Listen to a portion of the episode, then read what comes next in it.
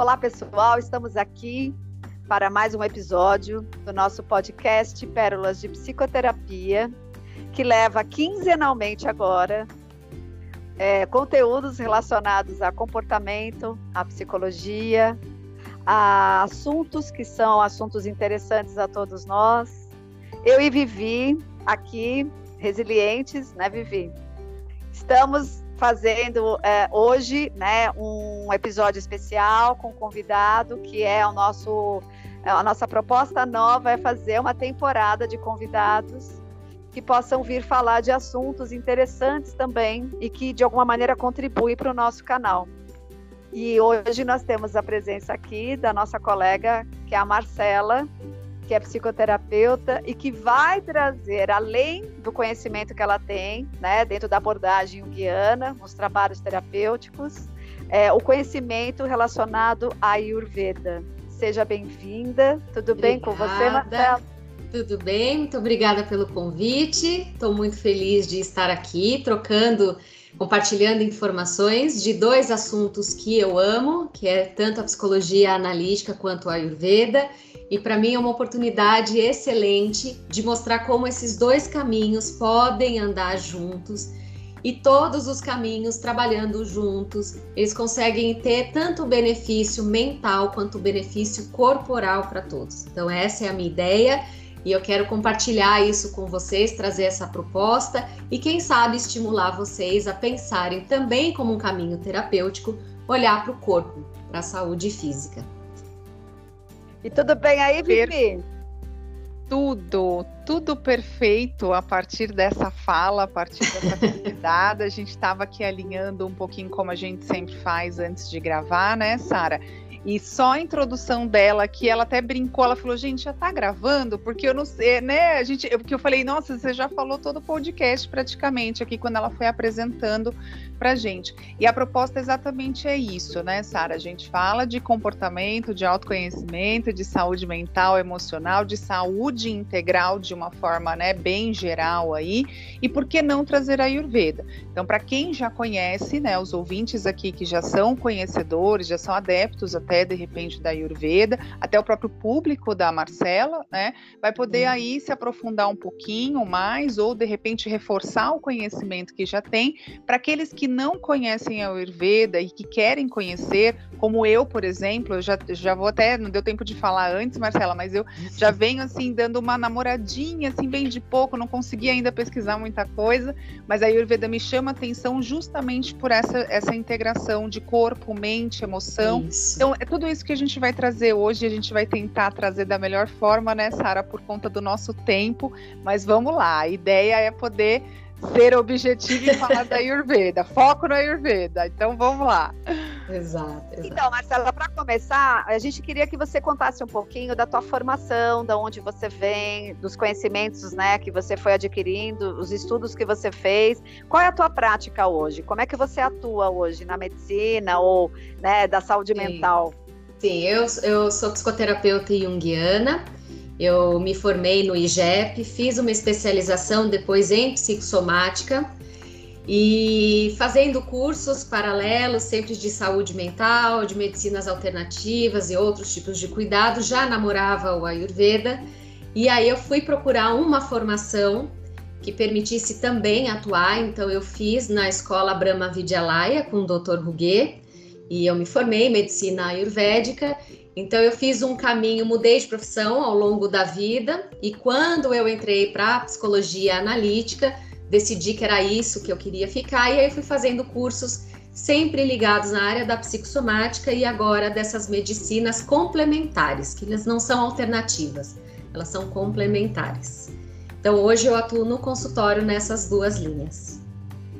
É, um pouco da primeira pergunta você já respondeu, que, seria como que você se interessou pela Ayurveda. Então você sempre flertou com Sim. a possibilidade de buscar conhecimentos dentro de uma sabedoria milenar que a Ayurveda traz para poder te assessorar e ampliar mais ainda as ferramentas né, no trabalho de saúde mental, física. É, é como se fosse um olhar mais integrativo, é mais ou menos isso. Isso, mas na verdade a ordem foi contrária, porque eu conheci primeiro o Ayurveda em 2013, 2014, e comecei a estudar e namorar clandestinamente desde então, porque eu fazia muito sozinha, então lia livros, assistia congressos e comecei a aplicar na prática. Mas na verdade começou assim. Eu não sabia o que era Ayurveda nesse momento de transição de carreira. Eu estava no pico do estresse, cheia de sintomas. Comecei a praticar yoga, porque eu achei que jamais seria para mim uma atitude de yoga, imagina, eu queria fazer luta, porque eu estava mega estressada e eu achava que isso queria me, me desestressar. E eu acabei gostando e a professora, a diretora do centro, falou: olha, você tá gostando, tá legal, mas seus sintomas não somem, porque era gastrite, aquela gosto amargo na boca, é, já tinha com 22 anos, eu descobri uma tiroidite de Hashimoto, então é uma doença autoimune que já tinha me levado para o hipotiroidismo, então tomava remédio, tomava remédio para colesterol, é muita enxaqueca, então eu tava com aquele pacote do estresse mesmo, no limite do estresse, muito nova. Então, mesmo com essa outra prática do yoga, esses sintomas não sumiam. Então eles indicaram lá, eles sugeriram eu passar por uma consulta com uma médica que atendia de forma da medicina integrativa, não sabia o que era isso. E ela também atendia com homeopatia. Ela era lá do, da escola mesmo. E ela que me apresentou. Então, calmamente, ela foi extremamente generosa, explicando o que, que era essa abordagem, que era o Ayurveda. E aí ela aliava junto com o yoga, com as práticas do yoga. Então, assim, ao longo do tratamento, eu fui não só conhecendo o Ayurveda, mas entendendo essa dinâmica do meu corpo e como que o yoga também ajudava. Como conclusão, é, eu tirei um monte de remédios, claro, não foi da noite por dia, então tirei um monte de medicamentos, os nódulos que eu tinha da tireoidite de Hashimoto sumiram. Então, quando eu comecei a ter essa melhora, eu achei isso muito estranho. E aí eu demonstrei interesse para ela, ela adorou, então ela me passou uma série de livros. Então, desde então, isso foi 3, 2013, 2014, eu comecei a estudar no paralelo, porque eu vi em mim como que, como que isso funcionava e eram coisas muito simples.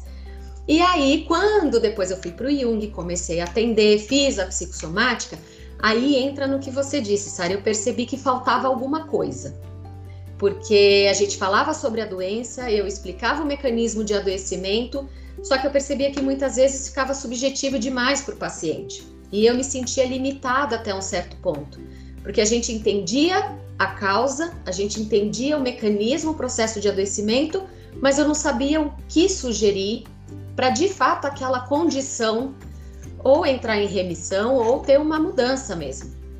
E aí que eu tomei coragem, porque foi um ato de coragem, porque eu falava, não sei se eu dou conta de estudar tudo isso. Uhum. Mas fui, estudei, passei por todos os processos, os panchakarmas e descobri que na verdade a minha intuição estava certa.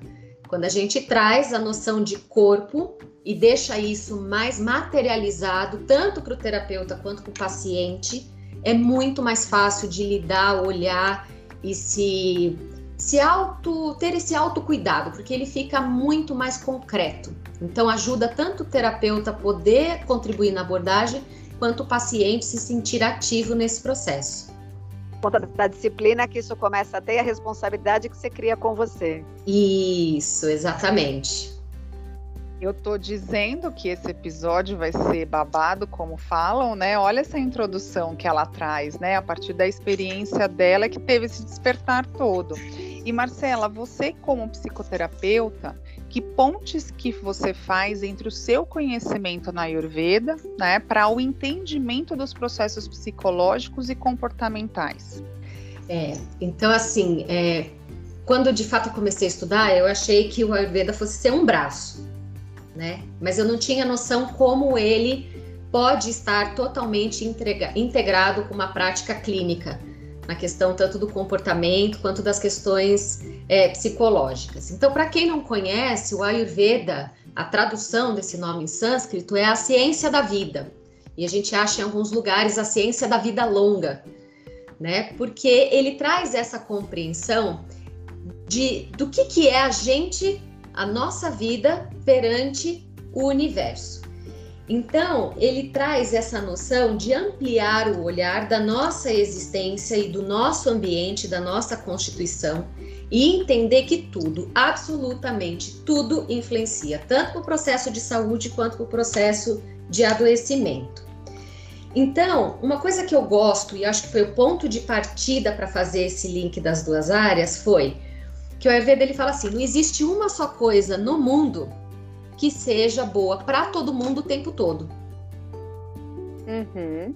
Então, assim, você pode até descobrir que tal rotina te faz bem, que tal alimento te traz algum benefício, só que se você só ingerir aquele alimento e só fizer aquela rotina e não prestar atenção que de repente você está no momento mais estressante no trabalho, ou que você teve que fazer uma viagem, você mora no sul e foi para o nordeste, então mudou completamente o clima, ou você foi para fora do país e aí é uma cultura diferente, o ar diferente, umidade diferente e achar que se você continuar comendo, fazendo a tua rotina fechadinha, você vai ficar bem e vai ficar com saúde. Não.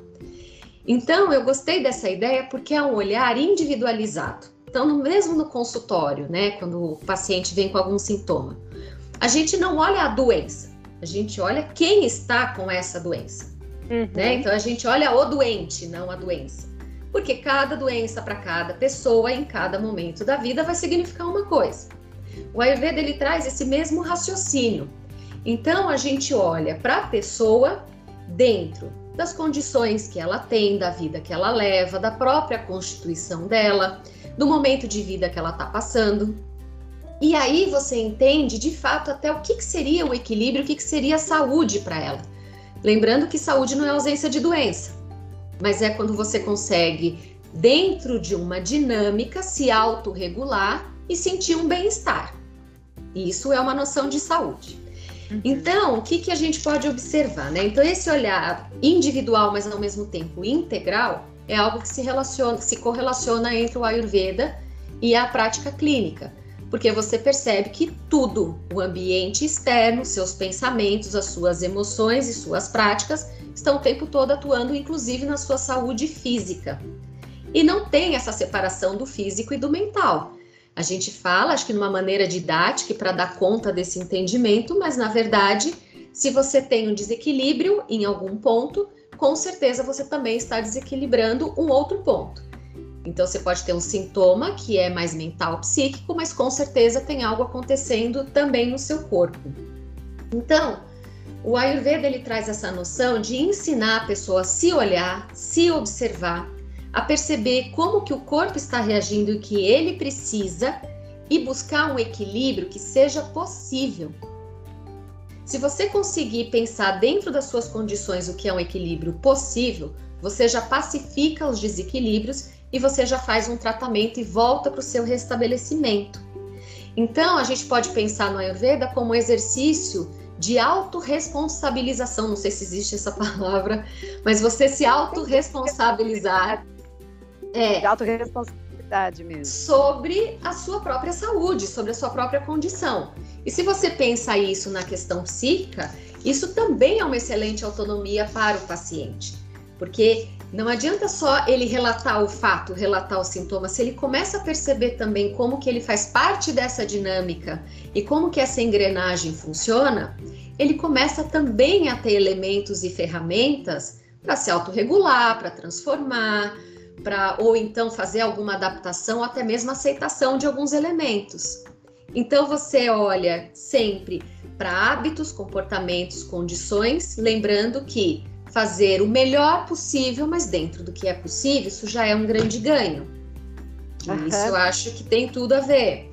Uh, outro ponto que eu acho muito interessante, que eu gosto da fala do Ayurveda e eu tenho usado muito na, na clínica com o Jung, a gente cuida da digestão. Então, para o Ayurveda, a gente não é só o que a gente come, é o que a gente come e consegue digerir. E cuidar da eliminação, porque não adianta o melhor alimento num corpo que não, num corpo enfraquecido, vai servir para uhum. nada. Ou o intestino doente, né? Porque o intestino Isso. doente não absorve nada. Nada. Então, assim, é você tem que cuidar de uma boa eliminação, de uma boa absorção, e isso tem a ver com uma boa digestão. Só que o Ayurveda, ele tem as digestões no olho, nos órgãos do sentido, tem um nome para isso, que é, tem uma digestão ocular que é tudo que eu olho, eu consigo compreender. Então eu tenho um fogo digestivo no olho, eu tenho um fogo digestivo no ouvido. Porque não adianta eu uhum. escutar as coisas e não conseguir compreender o que as pessoas estão me falando. Isso também é digestão. Então é legal que eles vão trabalhando a digestão não só do, do trato gastrointestinal, que é o que a gente conhece, mas a digestão de tudo que eu percebo, que é como que eu recebo o mundo e as impressões. E isso é interessante, porque quantas vezes a gente não vê a pessoa sofrendo por um fato, algo que aconteceu, e a gente na verdade percebe que ela é aquele pode ter causado alguma coisa, mas o sofrimento maior está porque ela não consegue digerir, ou seja, ela não está conseguindo metabolizar e transformar aquele fato e acontecimento na vida dela, seja em emoções ou em atitudes, em outros hábitos. Ela não está conseguindo fazer essa transformação. Então, de uma certa forma, ela perde essa capacidade de digerir o que acontece na vida dela. E tudo né? fica relacionado porque você consegue, através da escuta psi, criar simbolizações e você fazer uma leitura dessa somática conversando o tempo todo Isso. e uma coisa se relacionando com outra. Então não deixa de ser um braço, mas é uma visão é. muito mais global. E aí tem a ver com a outra pergunta que eu te fazer que na é. verdade tem a ver com isso. Até para quem está escutando, que alguns já entendem algumas nomenclaturas, outros não. Mas existe na Ayurveda uma nomenclatura que fala sobre os doshas. Isso. E a gente pode chamar isso como perfil? Ou, se sim, né, o que são de fato? Por que, que eles se relacionam com os quatro elementos? Uhum. E como é definido para cada pessoa? Como é que isso funciona entre doshas e perfis? Tá. Os doshas, eles são eles são perfis, mas eles são também humores biológicos. Então, eles que formam, tem esse perfil, a qualidade da anatomia e fisiologia do corpo. Mas os doshas, assim, a gente nasce com uma tendência e ao longo da vida a gente vai desequilibrando. Por isso que ao longo da vida a gente tem que ter recursos para voltar ao equilíbrio, né? Do mesmo jeito que eu brinco na psicossomática que viver por si só é adoecedor, né? Porque a gente tem estresse, uhum. a gente tem um monte de coisa. Os doshas é a mesma coisa. A gente nasce, isso chama de prakriti, que é a constituição original. A gente nasce com um recorte desses doshas. Só que ao longo da vida, por uma série de questões, a gente vai desequilibrando. Então, para entender os doshas, a gente tem que entender assim: tudo no universo, tudo que a gente reconhece no universo, é formado por cinco elementos. Então, a gente tem o éter, e a gente não pode esquecer do éter, porque as coisas só são o que são, porque tem espaço, tem um vazio para ser, no nosso corpo é igual. Então a gente tem o éter, o ar, é, o fogo, a água e a terra. Esse é o nível até de densidade, né? Do sutil para o mais denso. Então, se tudo, assim como tudo no universo é formado por esses cinco elementos, o nosso corpo também. E esses cinco elementos, né? É, o que vai variar entre uma constituição e outra é a predominância de cada elemento. Então a gente pode ver num dosha, num, numa pessoa, uma, uma constituição que é mais longilínea, mais magra, tal, não sei o que, isso é um tipo vata. Ou uma pessoa que é mais compacta, ossos largos, uma estrutura mais assim é cafa. Agora pensa numa árvore. Na natureza também. Você tem aquelas árvores que tem um tronco alto, tem poucos galhos, mas é aquela coisa alta, assim. E você tem aquelas árvores troncudas que tem uma copa imensa, cheia. Você tem uma árvore vata e uma uhum. árvore cafa. Então também é legal você ver na natureza que você também tem qualidades dos doshas muito evidentes, assim como no humano. Agora, como que os doshas são formados? Então você pega esses cinco elementos e aí você tem é, éter e ar o éter e ar formam o vata, que vata é tudo que dá movimento e fluxo no nosso corpo. Então, toda a nossa função é vata. Mas ao mesmo tempo, a nossa ansiedade, o nosso jeito parará, isso também é um belo do vata. Aí você tem a constituição de fogo e água, que se dá o pita. E o pita é aquele que traz a transformação, a metabolização de tudo. Então a gente precisa de um bom pita aqui para a gente conseguir pegar todo esse fluxo e transformar em algo em energia. Por que, é fogo mais água? Se fosse só fogo, a gente queimaria, não daria conta. Então a água vem também dar um equilíbrio precipita. E aí você tem água e terra que forma o kafa. E o Kapha é aquele que dá estrutura, é aquele que dá forma da densidade. Então, no nosso corpo, a gente precisa de tudo.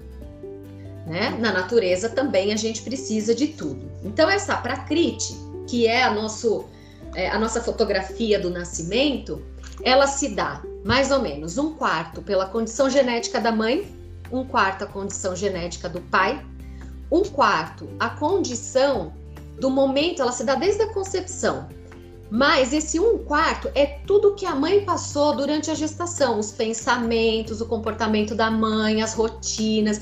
Então é até legal trabalhar com casais que querem engravidar, porque a gente prepara o homem e a mãe, né? O, o, o pai e a mãe ali, para eles equilibrarem o corpo, pacificarem, para conseguir fazer uma boa concepção.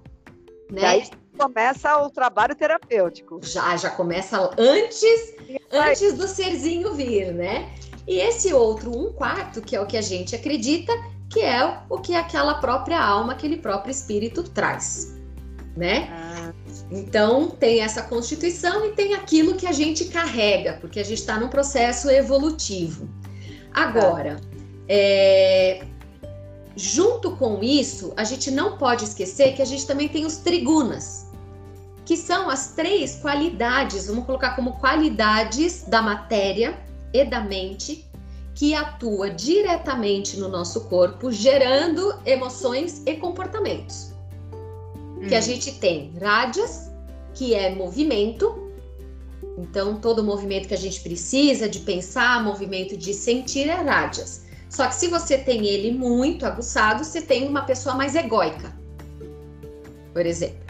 Aí daí Fica que entra. Pensa, pensa, pensa. Isso, e quer fazer muito e só ele tá, passa por cima de tudo e todos. Aí você tem tamas, que é uma qualidade de inércia. A gente também precisa de um pouco de inércia, né?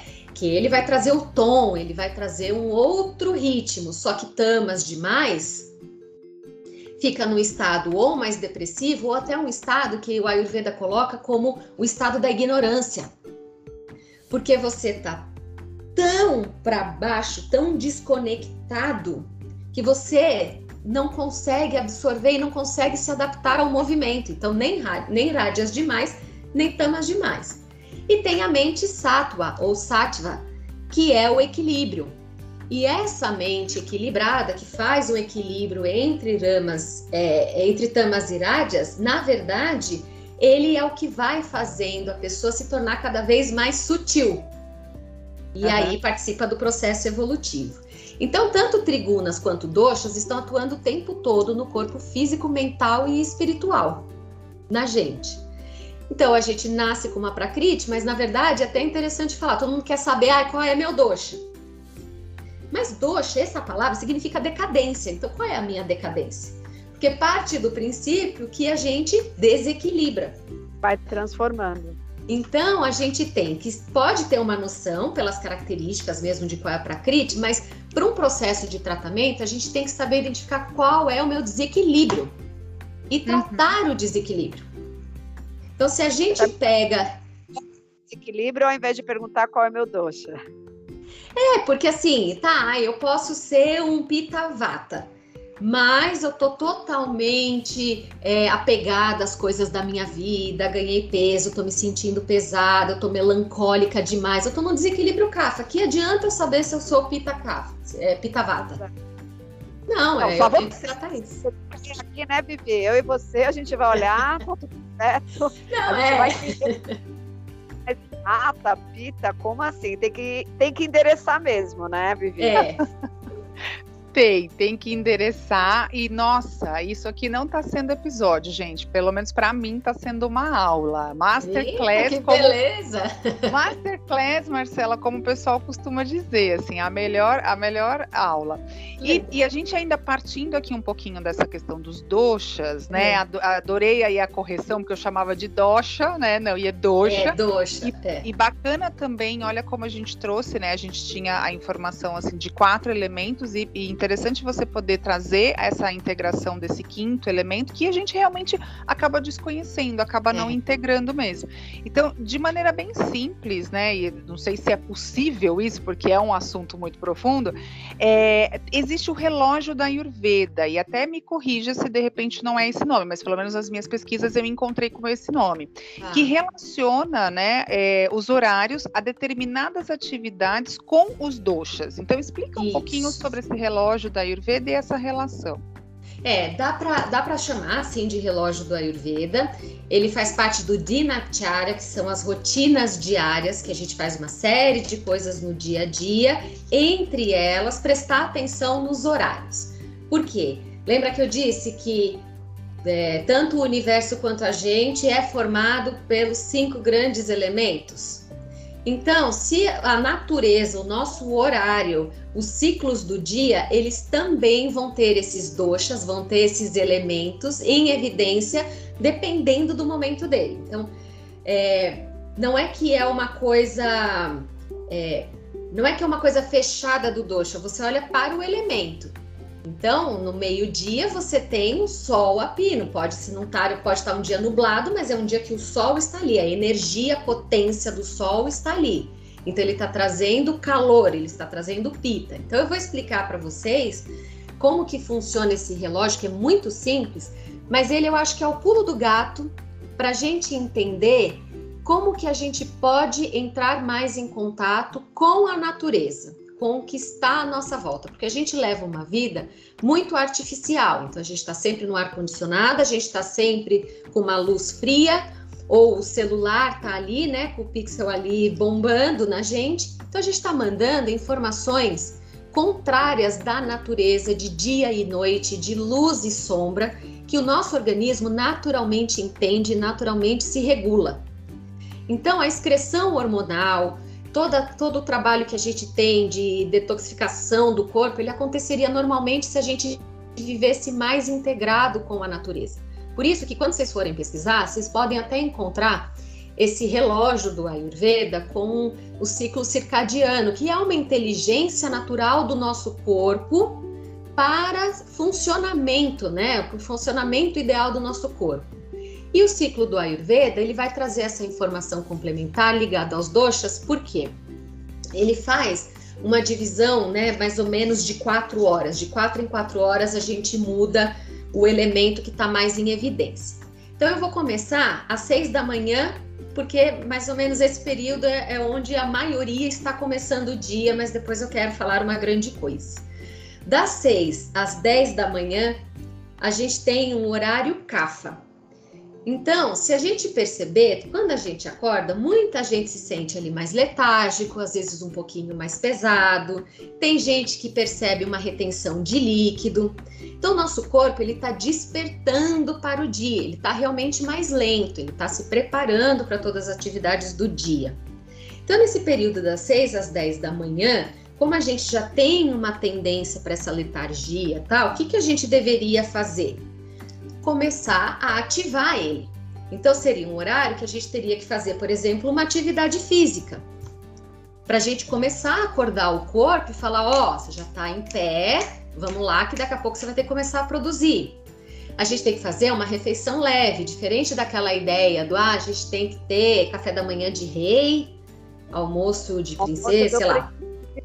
É. E o jantar do mendigo. É, é, para o Ayurveda não. Porque o teu corpo, como ele ainda está acordando, ele não vai conseguir digerir aquele baitão de coisa que é aquele café da manhã de hotel maravilhoso.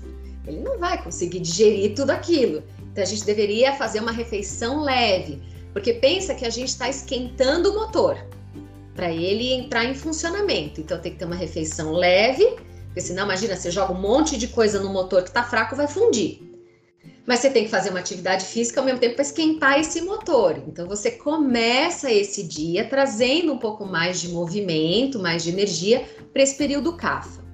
Das 10 da manhã às 2 da tarde é o horário que a gente tem que usar com o maior potencial nosso, porque já entra a energia do sol mesmo, do sol quente, não do nascer do sol. Então a gente está com o nosso fogo digestivo, nosso metabolismo em potência então seria o horário, por exemplo, ideal até para a gente comer, Então, não só fazer o almoço entre meio-dia e duas, mais próximo do meio-dia possível, mas, por exemplo, quem conseguir, eu não consigo, mas quem conseguir deixar para comer alguma coisa, fazer um desjejum leve às 10 da manhã, vai se sentir muito melhor. Eu não tenho essa capacidade, porque eu sinto muita fome. Mas assim, seria o ideal. Então você tem que ver se você está sentindo muito fome porque teu corpo já está pronto para digerir, ou se você só está querendo colocar alimento, alimento, alimento. Então nessa hora das 10 às 14, que é o horário pita, então a gente tem uma digestão mais eficiente, é o momento que a gente pode aproveitar para comer, fazer essa refeição mais nutritiva, até um pouquinho mais pesada. E pita, também como ele transforma as coisas, é o horário que a gente tem de organizar a tarefa. Então bota coisa para fazer, organiza ali o dia, começa a colocar em prática as ações do que tem que fazer, porque tanto o nosso corpo quanto a nossa mente está a vapor nesse período. Das duas da tarde às seis da tarde, a gente entra no horário vata. Então é um horário de movimento. Só que o movimento é oscilante e a gente percebe isso. À tarde, nossa energia oscila também. A gente percebe que tem energia, mas tem algum determinado momento ali que a gente fala, nossa, deu uma caída, e depois, quando a gente vê, a gente está cheio de energia de novo. Nesse horário vata, a gente tem muita coordenação motora, então se a gente precisa fazer alguma coisinha ali mais minuciosa, deixa para o período da tarde. A gente vai conseguir fazer melhor. Mas a gente tem um horário de criatividade, porque a gente está em movimento. Só que como a gente está gastando movimento, a gente também pode sentir aquela letargia depois do almoço uma coisa meio assim, e depois volta. Até chegar no horário CAFA de novo, que é das 6 às 10, só que agora às 6 às 10 da noite. Nesse horário CAFA, o que, que a gente vai perceber? Ah, nosso corpo já está começando a ficar um pouco, né? A pilha está acabando, às vezes a gente percebe que está um pouco pesadão, e é a hora que a gente tem que começar a relaxar. Então a gente tem que começar a diminuir o ritmo, finalizar o trabalho, se for jantar de novo, uma refeição leve, porque à noite ele já está se preparando para dormir, então ele não tem toda a potência para digerir comida, que ele vai ter que digerir a atividade celular. Então, se bota muita comida. Mas, mas pessoas que, por exemplo, relatam: ah, eu tenho mais disposição à noite, à noite eu fico mais desperto, ou eu sou diurno, eu sou noturno. Isso é um, um, um contrassenso para a Ayurveda? A Ayurveda faz essa leitura também? É, ele faz essa leitura, mas na verdade, assim, quando você passa desse momento cafa, que ele vai aterrando, o que que ele acontece? A gente vai fazer uma refeição leve, a gente vai se sentir um pouco assim, normalmente a gente come. Só que a gente vai dar entrada no horário pita, lembra? Pita é ação. Se, se nesse momento que você está relaxando, você não relaxa, você bota informação, passou das 10, você acorda.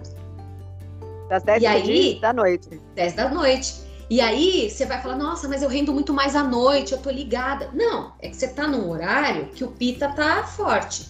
Só que esse pita, para das 10 da noite, das 10 às 2 da manhã, ele tem que fazer a função para dentro.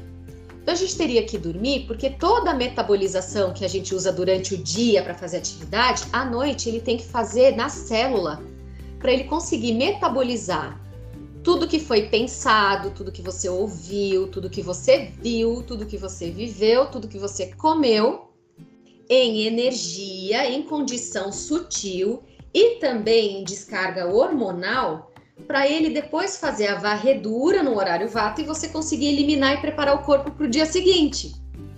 Pior, quanta gente nem dorme à noite. Então, Imagina então o rolo que começa a acontecer. Porque aí você, se você bota comida num lugar que você tem que digerir emoção, você não vai digerir emoção.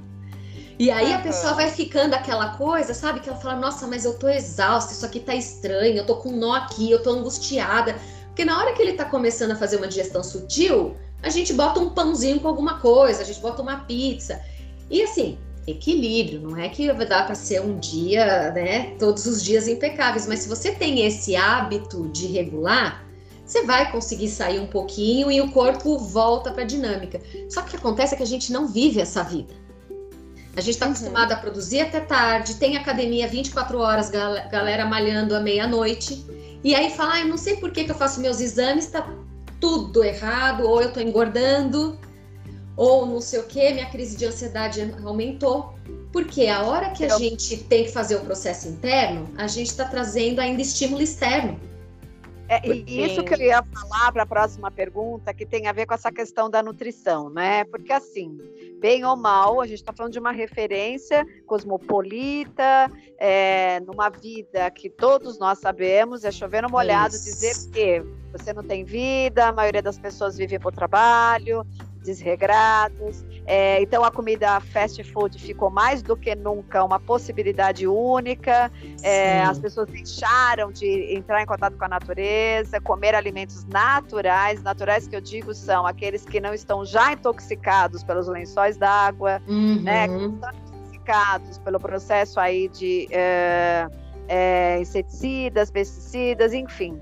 É muito raro você ver alguém hoje parando para te relatar que come de uma maneira natural. Eu, Sim. particularmente, adquiri uma doença autoimune no intestino e tive que fazer toda uma releitura da minha alimentação, né? É. Então, de que nós todos, todos, sem exceção, todos. porque os meus filhos falaram claro, olha, não é você que tem que sair do circuito porque você ficou doente. A alimentação é doente, todos estão, até terem algum sintoma, se é que vão ter, uns mais, uns menos, mas toda essa alimentação está comprometida. Então você, pela tua doença, está despertando para aquilo que é o saudável, que é muito difícil. Vou adiantar, é fácil. Né? Uhum. Sair só da farinha de trigo já é uma história de 100 capítulos. Então, é, esse é. é né? Fora as outras questões que estão envolvidas na alimentação que você vai descobrindo. Então, a, a doença é um grande portal que te abre a realidade. Né? Isso, né? isso. Então, no caso da Ayurveda, né, é, essa questão da, da nutrição também ela é orientada e a gente sabe hoje mais do que nunca que o intestino é a bola da vez. É. Ele é totalmente nosso segundo cérebro, tá mais do que nunca, acho que é coisa de estudos da década de 50 para cá. Sim, Até então, sim. o intestino está lá como alguém que só né, é, eliminava é, dejetos do organismo e hoje a gente sabe a função que ele tem, tão importante quanto o cérebro. Inclusive então, emocional, né? Isso, a meditação, a gente já fez aqui episódios de dopamina, serotonina, Isso.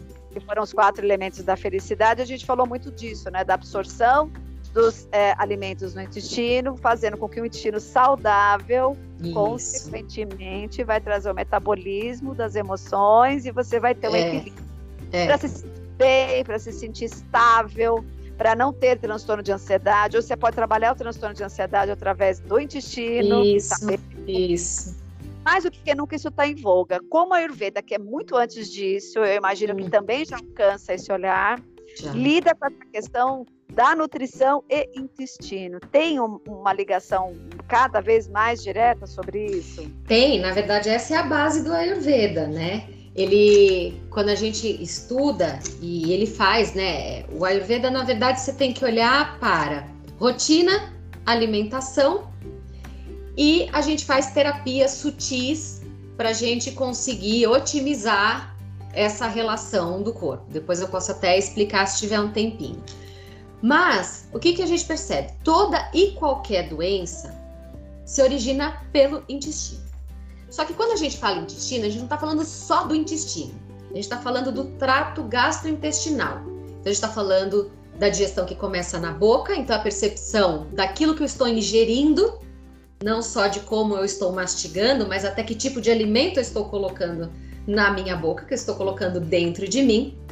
E aí a gente tem os três principais órgãos que são é, a porta de entrada de todas as doenças, todas, todas, qualquer, psiquiátricas ou, sei lá, pontuais, qualquer uma, sempre vai ter um pontinho de desequilíbrio, e a gente descobre isso depois no tratamento, começando ou no fígado, ou no intestino grosso, ou no intestino delgado todas as doenças, todos os desequilíbrios acontecem nesses três órgãos porque são os sítios principais de cada dosha.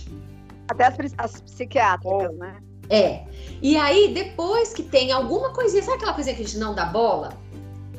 Uhum. Você fala, ah, aconteceu uma coisa aqui, é pontual, não sei o quê. Já é uma manifestação de um desequilíbrio ali do dosha.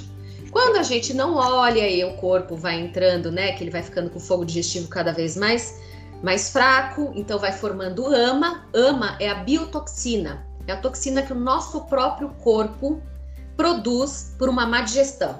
então pelos resíduos, pela má absorção, então vai gerando ama. Não só as toxinas de agrotóxico, essas coisas, né? Então nosso corpo também produz.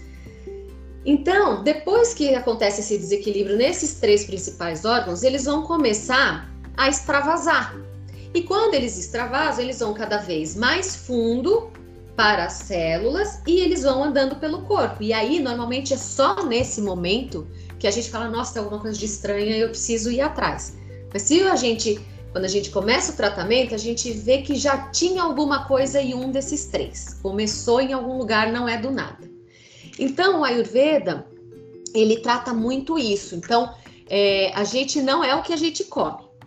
A gente é o que a gente come e consegue digerir e eliminar.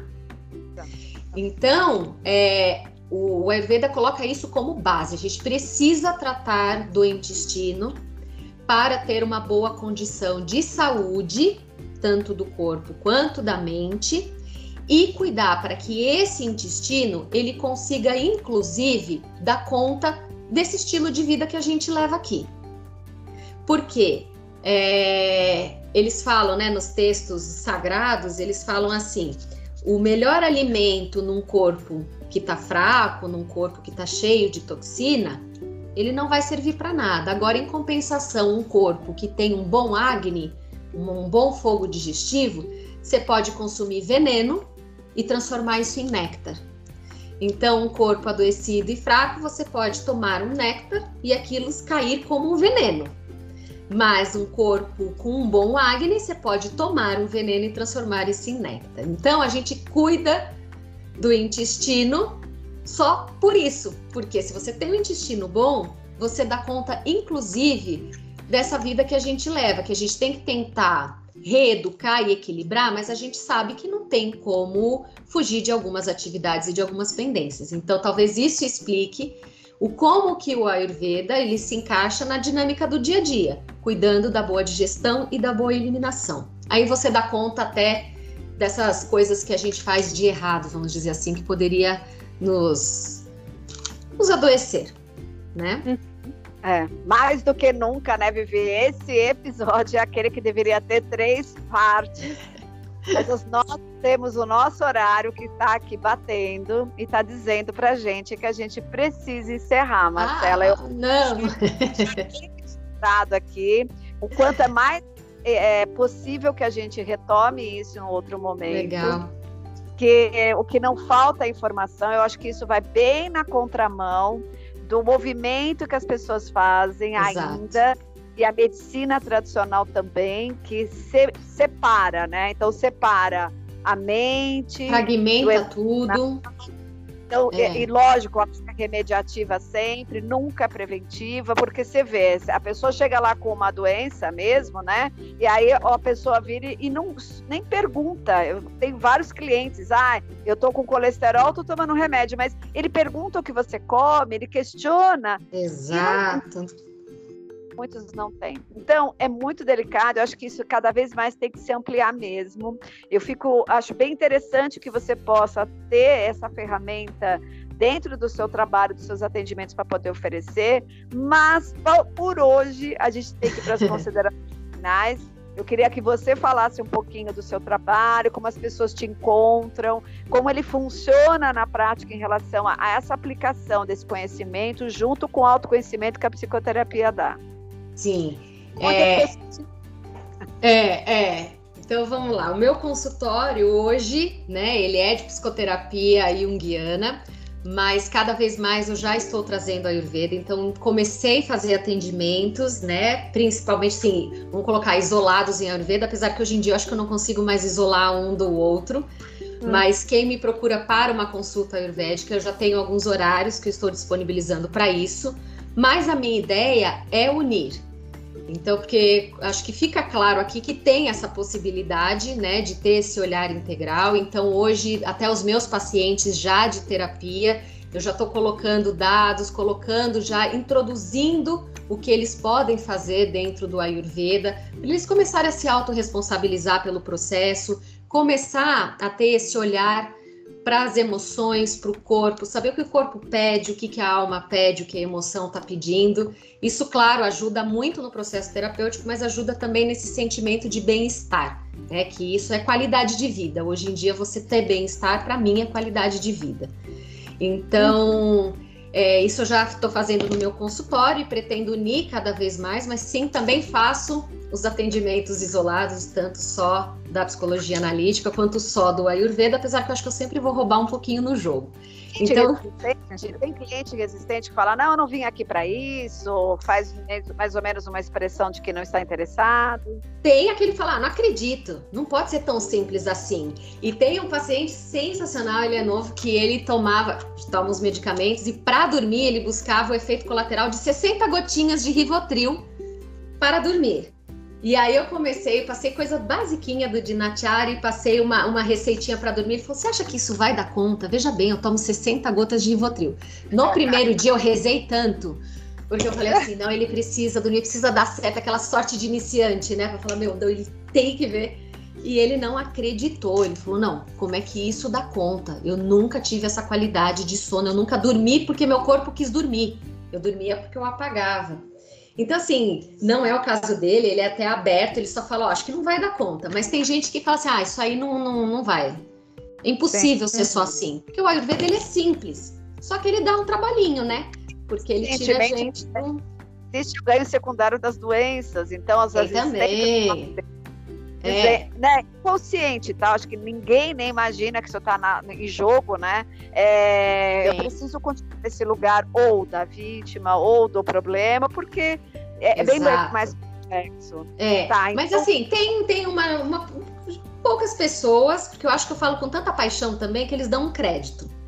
Claro, Mas, de é. fato, assim, nem todo mundo consegue ter aquela primeira iniciativa de falar, deixa eu tentar. Porque eu falo assim, tenta por uma semana. Depois você vê, né? Fazendo alguns ajustes. Mas eu acho que a maioria eu tive sorte, a maioria está bem aberto para isso, então estou começando a fazer um trabalho bem legal dessa união. Então, quem quiser saber mais, pode achar no meu Instagram. O meu pessoal, eu vou dar meu pessoal aqui, que eu coloco algumas coisas, que é Marcela com dois L's, HF, H de Helena, F de Ferreira. Então, Marcela HF. E também eu tenho um perfil profissional, mas é de psicologia analítica, que chama Conhecendo Jung, que eu fiz duas lives recentemente lá falando de psicossomática e eu trouxe algumas pinceladas do Ayurveda para quem quiser assistir. É, então, quem tiver mais interesse, pode me inscrever e procurar por lá. E em breve eu vou fazer um perfil juntando Jung e Ayurveda, que eu acho que vai ser mais fácil juntar mas isso é. E aí eu divulgo nas minhas redes, tanto da profissional junguiana quanto na minha pessoal. Mas dá para me encontrar nesses dois perfis. Tudo bem. Ótimo, Marcela. Quer tá falar bom? alguma coisa, Vivi? A Vivi tá e... encantada. Eu tô, eu pareço pinto no lixo, como dizem, né? Criança que acabou de ganhar o maior algodão doce da vida, né? Se a gente pode brincar assim, porque eu, eu gosto de algodão doce. É, a, nossa, acariciou demais aqui a, a, minha nutrição de conhecimento. Eu, eu fiquei tão imersa que eu fiquei quietinha aqui, Sari. Eu não sei se vocês perceberam, eu fui anotando algumas coisas, eu consegui anotar algumas eu coisas. Vi. E toda hora eu falava assim, gente, vai ficar disponível na plataforma, você pode ouvir quantas vezes você quiser, mas não, eu já queria anotar agora, tanto que eu já vou ouvir, né? Sim. É, até chegar lá a nossa, a nossa, é, o lançamento mesmo, né? Até chegar o dia desse lançamento aqui, eu vou ouvir várias vezes, porque foi uma verdadeira aula. Então, a minha consideração final é de novo, porque eu falei isso da, da, da quinzena passada, reouçam, ouçam, reouçam, reouçam várias vezes esse episódio, porque é realmente uma verdadeira aula. Parabéns, Marcela, por Obrigada, toda Obrigada, fico muito feliz. Parabéns por esse envolvimento. A gente percebe e sente você inteira mesmo, você aí com os doxas todos alinhados, com a autorregulação, tudo né, bonitinha aí, referente a esse assunto, Sim. que realmente seja aí um, um, sucesso nessa nova jornada, nessa nova caminhada. Obrigada, obrigada tudo que você trouxe, né, Sara, é relacionado ao que a gente fala aqui, então autorresponsabilidade, autoconhecimento, a importância de se entender, de olhar corpo, de olhar partes do corpo. A gente vem trabalhando muito esses temas aqui, né, Sara, recentemente. Então, só gratidão por esse momento, para mim realmente é um encanto, para mim foi uma aula, não foi um episódio, foi uma aula mesmo assim, e a gente precisa, a minha consideração final, final derradeira é, precisamos ter parte 2, 3, 4 de Ayurveda com Marcela Ferreira. Ei, eu topo, hein? Verdade, faltou mesmo. Acho que tem perguntas aqui que a gente não conseguiu trazer para hoje, que a gente está tentando respeitar o tempo. E, na verdade, a ideia é essa: a ideia é trabalhar cada vez mais com olhar de integração é, tirar da mente das pessoas essa coisa ou da polarização, ou da negação, ou da separação. É. Quem não for inclusivo daqui para frente não vai sobreviver. Exato. De uma forma interessante, de uma forma satisfatória. Então, você é mais um assunto que traz de novo essa linha da ideia que a gente quer integrar e incluir. E, e, eu acho que muito é, desse trabalho não interessa grandes interesses financeiros, farmacológicos. Uhum, exato. A resistência também continua aí fora, tentando evitar que a gente amplie o nosso olhar, fazendo com que um olhar para a Ayurveda, por exemplo, seja mais uma coisa lá dos indianos, uns caras meio bicho é, grilo. Imagina, é a medicina mais tradicional que tem, que depois a, a medicina moderna, que eles chamam que é a nossa ocidental, veio dali. É que a gente uhum. foi mudando o olhar para as coisas, né? Que é tratar sintoma, não tratar causa. Mas de fato que você falou, Sara, é verdade, porque tem uma frase da Ayurveda que é que o alimento seja o nosso remédio. E qual é o interesse disso, né? Então, assim, é, é possível. Eu acho que se as pessoas pelo menos se abrirem para experimentar um jeito novo de viver, um jeito novo de olhar, inclusive para as doenças, porque não é que quem segue o Ayurveda vai ficar livre de doenças mas não vai debilitar. Né? Adoecer faz parte da vida, mas o sentir debilitado, esse sofrimento que causa essa vida desconectada, isso que está fazendo a gente ficar refém de um monte de remédio, um monte de doenças da alma mesmo, não só física. Então, se a gente Sim. abrir uma portinha e fazer essa adaptação, porque ah, o Ayurveda é uma medicina indiana, tá, mas ele é tão legal o raciocínio que ele fala assim: o que, que você tem na tua feira? Esse é o teu alimento. Você não tem que usar a erva que o outro tem lá. Você tem que ver o que que teu solo dá, o que que você tem disponível ali. Então, ele vai fazendo esses ajustes que no fim da conta é mais barato. Claro. Só que dá trabalho, porque são comidas que estragam, que você tem que sair para comprar, né? Não é que você deixa estocado ali. Eu né? não sei. Estou então, conhecendo esse mundo, né? Você é. realmente tem que ocupar da sua comida. Isso. Coisa que a vida te leva para desconectar-se dessa É relação. mais fácil abrir um pacote e resolver ali, né? Só. Uhum. Mas né? Mas eu ainda acho que é um processo que vem longo, só o adoecimento faz esse despertar, enfim. É, é o chacoalhão, às vezes, que a gente precisa levar para acordar para algumas questões. E cuidar da mente e do espírito, porque eu acho que isso também o Ayurveda traz de uma forma tão natural e as pessoas ainda têm preconceito. A parte espiritual é tão ou tanto mais importante do que todo o resto. Pois é. então, é. o ato de cozinhar, o ato de escolha é um contato espiritual com a nossa espiritualidade. E aí você põe na crença que você quiser, mas é uma atitude isso. espiritual de vida. Então, por sei lá. É por isso e outras coisas básicas, a gente vai te convidar novamente. A gente quer agradecer a sua disponibilidade. Obrigada, viu? Falou um terço do potencial de que você já desenvolveu aí dessas ferramentas, mas eu espero que o nosso ouvinte, de alguma maneira, pare um pouquinho para refletir, então busque, comece a ler sobre, procure coisas do gênero e entenda, e entenda. Cada vez mais vai ficando claro que você é responsável por tudo que te acontece. Exato.